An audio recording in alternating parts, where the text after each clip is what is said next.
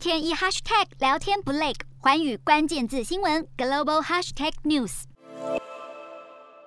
国内十六号新增十四例本土感染，五十三例境外移入，没有死亡个案。国际疫情方面，美国新增九万四千多例。疫情趋缓，加州日前已宣布室内解除口罩令，而迪士尼乐园十六号也宣布入园游客凡是已打疫苗者，十七号起在室内不需要戴口罩。英国新增四万六千多例，当局发布一项对十五项研究的新审查，其结论发现，与未接种疫苗者相比，已接种疫苗者即使出现新冠的长期症状，对健康影响也比较小。法国新增十四万例，新增死亡确诊近四百例，疫情严重，有许多不肖人士在网上卖假通行证。对此，当局投票通过新法，持假通行证者若在三十天内通知疫苗中心并接种疫苗，可不用面临法律制裁。德国新增十七万例，当局预计解封限制，目前计划取消私人聚会和进出公共场所的限制，商家不需再义务性检查疫苗通行证。日本确诊破八万例。截至十六号，累计确诊破四百万例。虽疫情严重，当局仍计划放宽边境管制，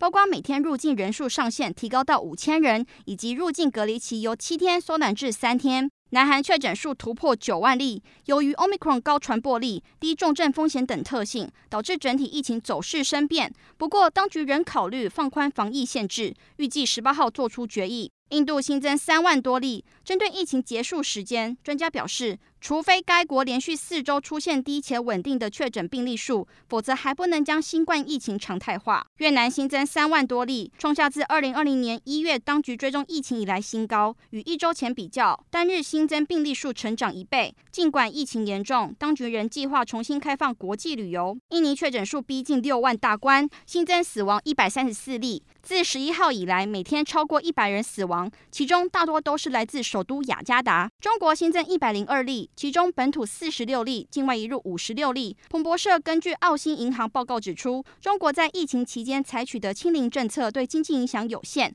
而经济放缓的主因是中国结构性改革的结果。Hello，大家好，我是环宇新闻记者陈静。国际上多的是你我不知道的事，轻松利用碎片化时间吸收最新国际动态，立刻点选你关注的新闻议题关键字，只要一百八十秒，带你关注亚洲，放眼全球。